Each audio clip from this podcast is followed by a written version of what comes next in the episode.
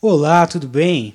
Estamos aqui hoje no nosso primeiro episódio de podcast que surgiu da ideia aí de cinco seminaristas que estudam aqui no Centro de Treinamento Vida de Missões em Blumenau, que pensamos em como reproduzir os pensamentos de teologia, como conversar um pouco mais e, e transmitir isso para as pessoas. Então, decidimos lançar o nosso podcast. Hoje é o nosso primeiro episódio. Estamos aqui em quatro seminaristas no dia de hoje um convidado, pastor Isaías Cardoso. Vou deixar primeiro o pastor se apresentar.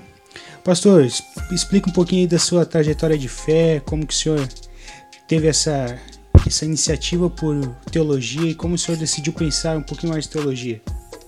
Olá, pessoal. Então, é, me apresentando aqui, como o Lucas falou, meu nome é Isaías Cardoso, sou casado com a Cálita, tenho uma filha, a princesa Lise.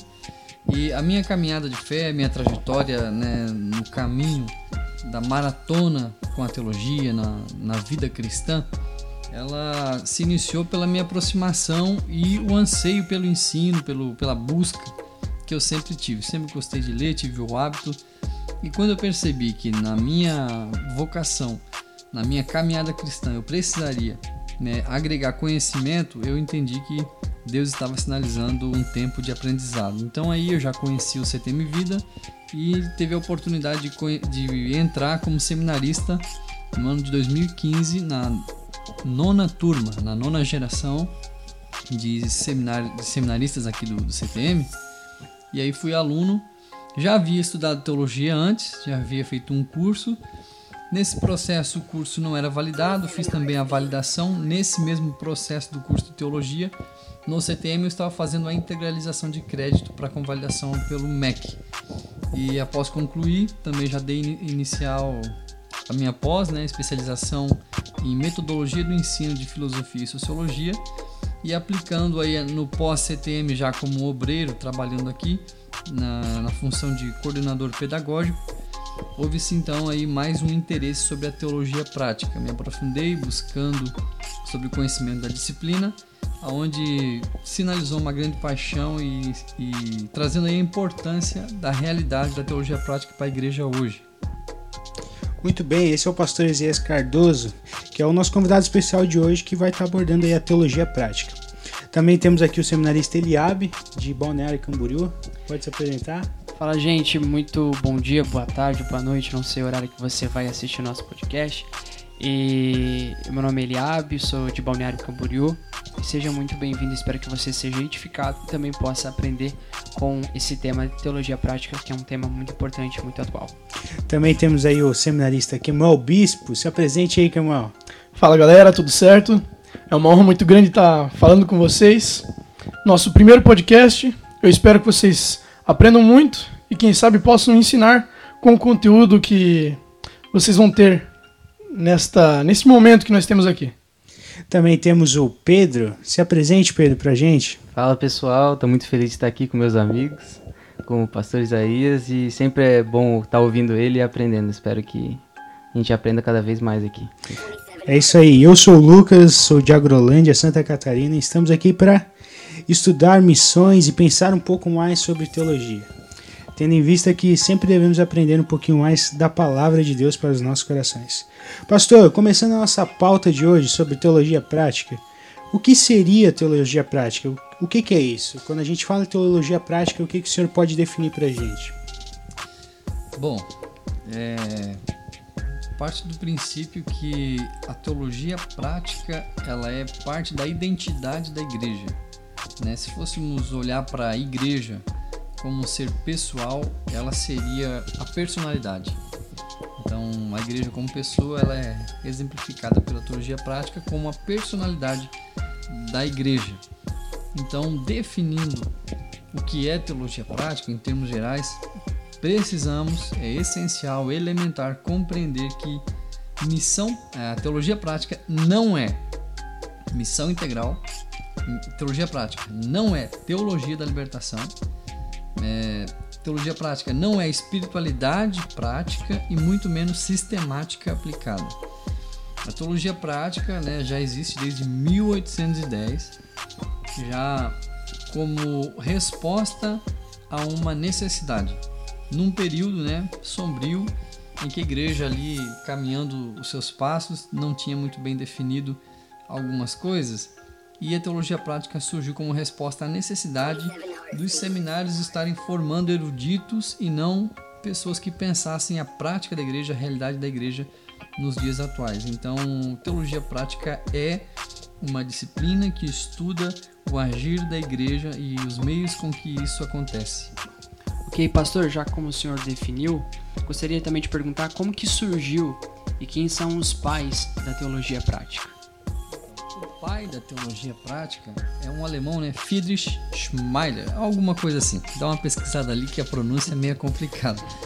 Mas é, respondendo então a tua pergunta, né, como ela surgiu, o principal pensador, né, o pai foi o Friedrich, mas ela surgiu como uma resposta a uma necessidade, né? Percebeu-se então que a igreja produzia eruditos e não pastores, e ela surgiu como uma resposta, assim como muitas disciplinas da teologia, né? Da teologia sistemática, da eclesiologia, da própria apologética, né? Surgiram por necessidade. E a teologia prática da mesma forma.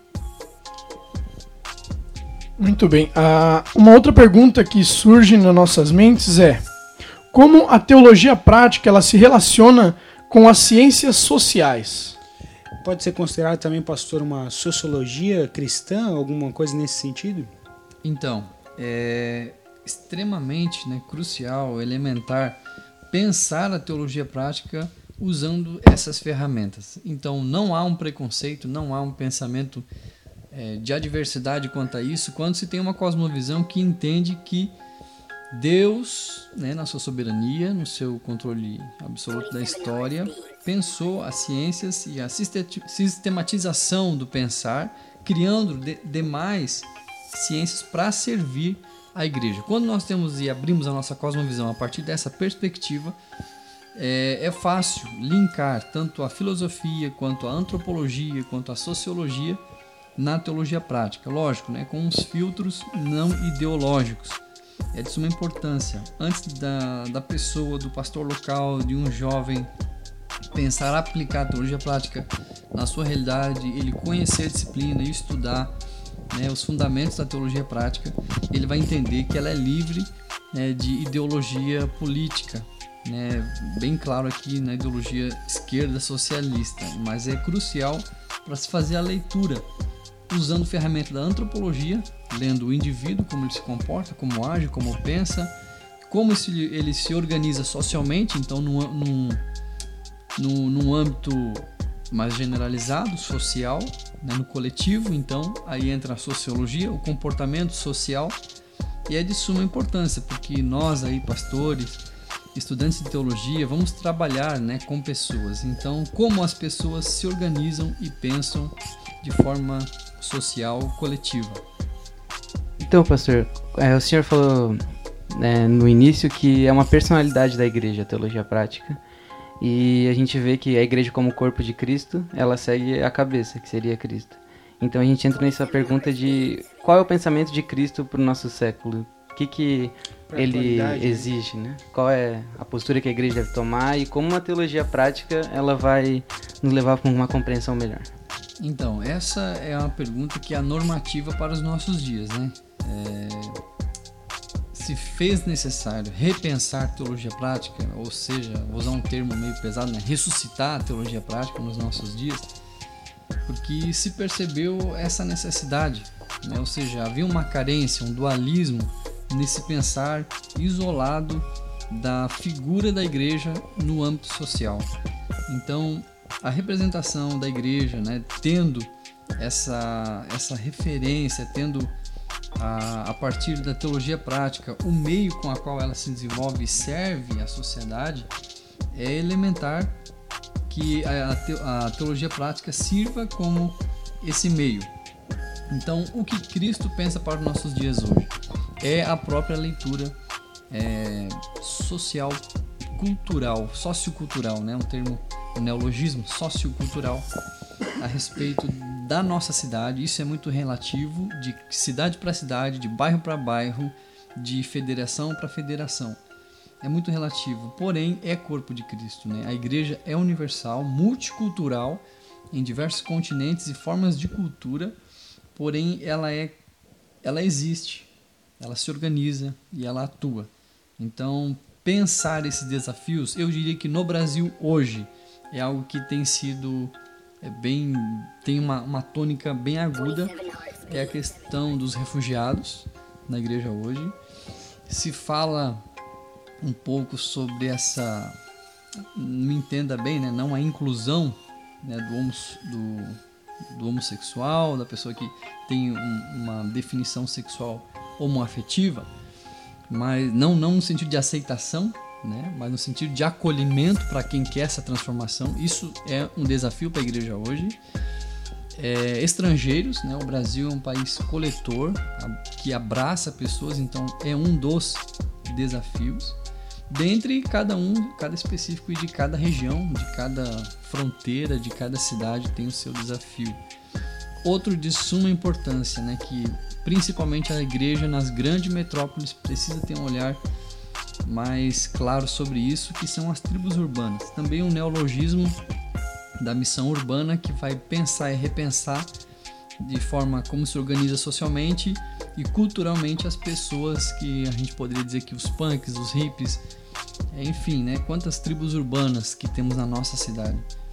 Então, a igreja, usando da teologia prática, precisa aplicar ela para ter esse olhar e vai ser feliz se usar essa ferramenta adequada.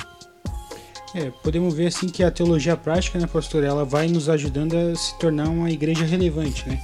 Que está sendo o nosso tema aí no estado de Santa Catarina, pela Assembleia de Deus. Ela vai nos deixando uma igreja cada vez mais relevante em meio à sociedade, né? É, vendo que existe uma diferença no jeito de tratar em, em si do que nós tratávamos antes, é interessante nós vermos que, até em questão de liturgia, homilética, hermenêutica, inclusive, e como nós vemos a missão, uh, tinha uma maneira errada. E nós queremos saber como a teologia prática ela se aplica nessas questões, né? como a igreja interage em si, tanto no culto quanto no seu dia a dia. Então, eu parto do princípio que a igreja ela se organiza a partir de ministérios, tá? Mas entenda ministério não como na, geralmente nas denominações é separado pelas faixas etárias, pelo contrário. É, o ministério ou os ministérios da igreja é definido pela multiforma dela agir na sociedade. Então ela rompe e transpassa a compreensão simplesmente de faixa etária. E ela vai acontecer na perspectiva de que é necessário fazer essa contextualização. Né, quando olha para a figura de Cristo encarnado, né, como o Deus revelado, ele precisou de uma cultura e de um tempo. E esse tempo era a plenitude, era a plenitude dos tempos do século I, onde teve o advento do Messias, o Cristo encarnado, que morreu por nossos pecados. Então, é o principal fato e compreensão da contextualização a realidade da teologia prática hoje na nossa liturgia, na homilética, na compreensão a respeito de missão é exatamente isso: contextualização. Não diz respeito a romper ou ferir as doutrinas cristãs, mas uma coisa se faz necessário. É, a sociedade de hoje não é a mesma da de 10 anos atrás. Não é a mesma de 5 anos atrás. Ela age diferente, ela se reúne de forma diferente, então, a sociedade, nosso público, talvez não pareça de uma forma tão gritante, mas ele está mudando e se organizando de forma diferente. Uhum. Então, se faz necessário contextualizar a nossa liturgia, a nossa homilética, a nossa missão é, dentro desses paradigmas, dentro dessas, desses pressupostos, entendendo que feito da forma adequada não fere a doutrina cristã e é muito mais efetiva na ação do ministério da igreja. É verdade, pastor. Na, a, a, cada tempo que passa, os anos se passando, as coisas vão mudando, a cultura também muda, as, o pensamento das pessoas também deve mudar e não pode se prender lá no passado. E a minha pergunta é como que o cristão ele deve se portar, se comportar, né? se, é, é, se, se portar diante da cultura, do, do, do momento em que ah, nós estamos vivendo. Então, nós vamos entender que na, na perspectiva cristã, a cultura ela é o estereótipo, ela é a estrutura que recebe né, a encarnação, o Verbo, o, o Cristo, a Boa Nova. Nós devemos olhar como uma cultura como um modelo de estrutura que recebe o Evangelho. E nós, como somos esses proclamadores do Evangelho, não podemos ter esse preconceito com a cultura, entendendo que existem distinções de um bairro para outro, de uma cidade, isso já acontece, né, como falei, citei, então de estado para estado isso maior ainda, de região para região isso muda. Cultura, a cultura é muito ampla, né, no, no contexto da definição do termo, mas o cristão deve olhar para a cultura não no movimento de contracultura, mas olhar no olhar sociológico e a teologia prática nos induz a esse caminho de ver os princípios né, elementares da cultura para a glorificação de Deus. Deus preparou a cultura e já preparou né, os seus totens, né, as suas figuras e representações para a glória do seu nome. Então, a cultura é mais uma ferramenta de facilitação da recepção do evangelho no indivíduo, de forma coletiva ou individual.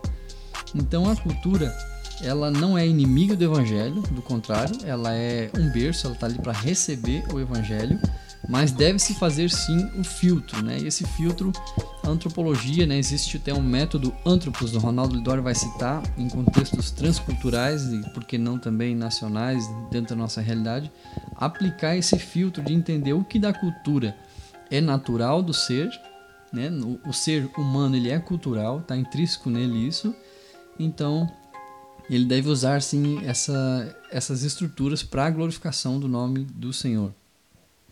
Então, pastor, é, como o senhor comentou no início, a missão integral, ela por muito tempo ela deixou na igreja o medo de pensar a teologia prática porque as duas coisas foram confundidas e a, nós sabemos que a missão integral ela puxa muito para o lado da esquerda, principalmente aqui na América Latina, que foi influenciada pelos movimentos sociais. E eu queria saber qual é a maior diferença entre a teologia prática e a missão integral.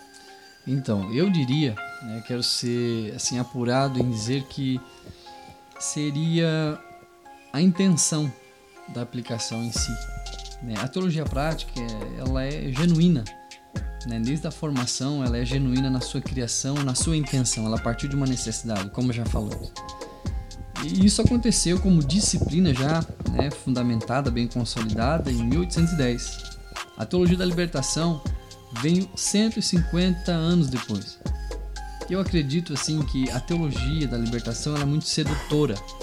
E é muito fácil, né? Nós aí, pensadores de teologia, vamos pensar a igreja, pastores locais, é, ceder a essa tentação. Somos convidados diariamente. Quem não quer ver seus templos lotados, cheios?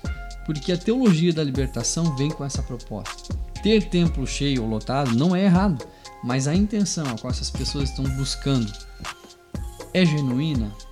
A teologia prática ela vem com intenções, né, parcialmente com meias verdades que dá para se entender como resposta à necessidade da realidade do pobre. A igreja agora então não pensa a realidade do pobre, não pensa pelo contrário. Né? Você vê na Bíblia citações da assistência às viúvas, ao órfão, a cuidado do refugiado. Então a igreja tem a, o seu, a sua relevância social, sim, mas isso não é tudo. Né? A estrutura da igreja é salvação, é conversão, é negar-se a si mesmo. Então temos que ter muito cuidado com a teologia da libertação, porque ela vem endossada, né?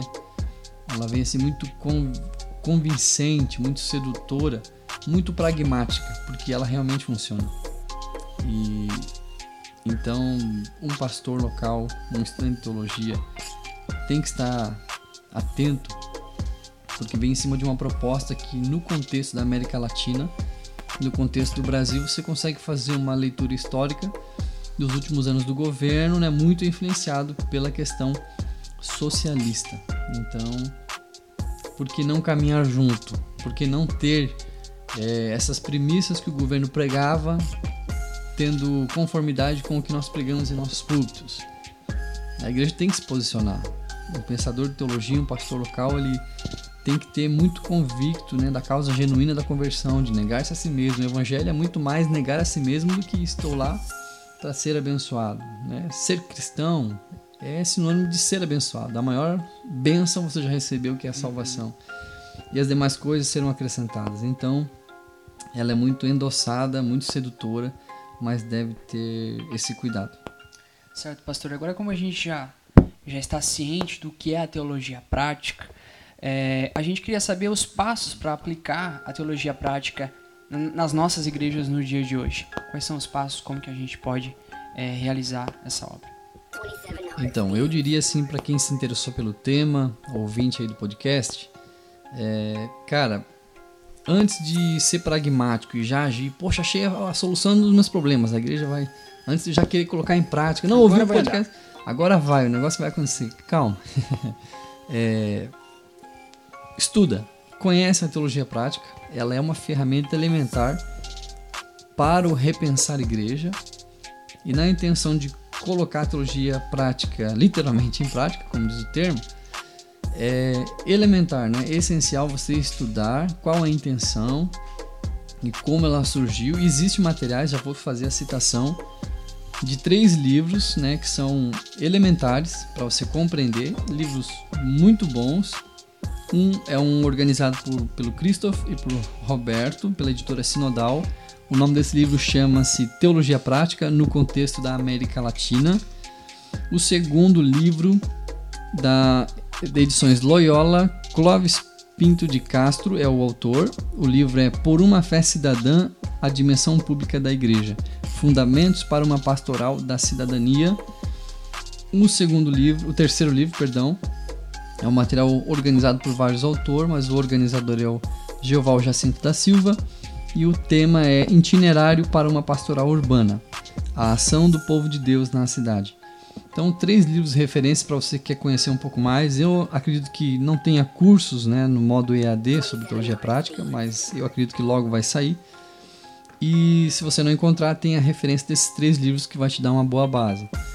É, em sequência, vou te dar alguns caminhos, né, alguns passos, que é perceber a realidade prática existente, né, você fazer uma leitura do, da, da sua igreja, né, se ela tem um credo, se ela tem uma, um, uma confissão, você fazer essa leitura, ter a compreensão plena da sua identidade, da realidade sociocultural próxima, é, também formular perguntas, né, que aí está dentro aí da sociologia e da antropologia a respeito do, do comportamento a nível coletivo, fazer estudos, né, precisos da, das fontes confessionais da sua igreja e também é, formular, dialogar a teologia com as ciências humanas. É, é, é importante. Então, precisa-se de outras subferramentas, que são as ciências sociais, que no Brasil, tome cuidado pela influência ideológica, mas ela serve sim como ferramenta.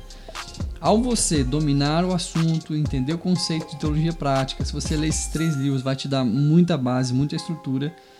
Você vai ler as confissões da igreja, como ela se organiza, como ela se se move na sociedade após conheça um pouco mais sobre sociologia e antropologia, também filosofia, e aí você vai conseguir ter uma leitura sociocultural mais ampla, e então a partir disso você tem uma tese, uma antítese, e aí você vai caminhar para um, um bem comum.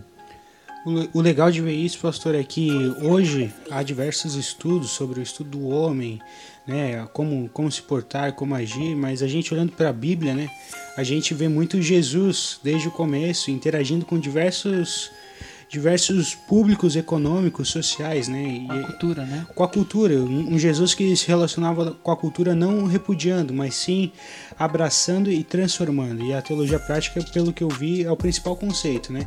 Você analisar a situação e trazer uma solução para isso, uma é, solução para o pecador. Antes, né? antes, na verdade, a gente tinha uma mente muito fechada de que igreja é igreja, a gente deveria ficar só naquele contexto, só com aquele grupo e não se envolver com a cultura. Mas hoje, graças a Deus, a gente já está tendo um pensamento mais aberto que é necessário a gente se envolver com a cultura, se envolver com a sociedade e não se, se prender somente às quatro paredes, somente à igreja. E a teologia prática nos ensina isso, é muito importante, muito bom. Uma coisa legal também que acho dá até pra gente colocar o link na descrição, um artigo que o pastor mandou pra gente estudar pra aula sobre a relação entre a igreja e a cidade. Sim. Que a igreja seria a cidade de Deus em meio à cidade dos homens. Eu achei muito legal a sacada do, do autor, que deixou bem frisado isso. A igreja é uma cidade em meio a uma outra cidade para redimir a, a, cidade maior, que seria o, a cultura ao redor.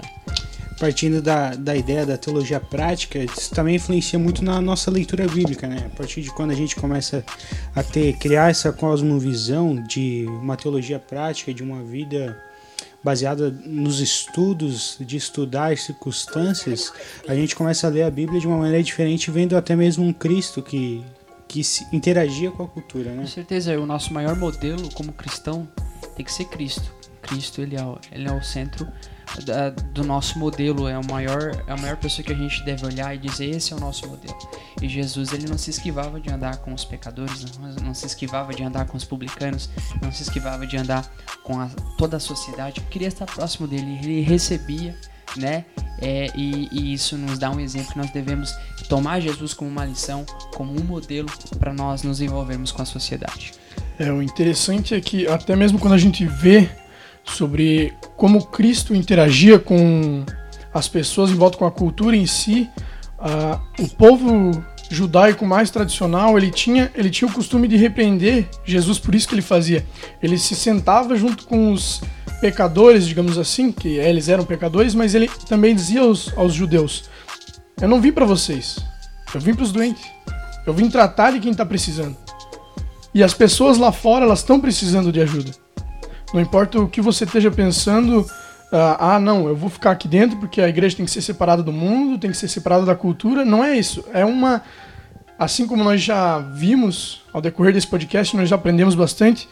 Se você vai com essa visão, você está indo com. tá tentando contrariar a visão que a cabeça do corpo de Cristo tem.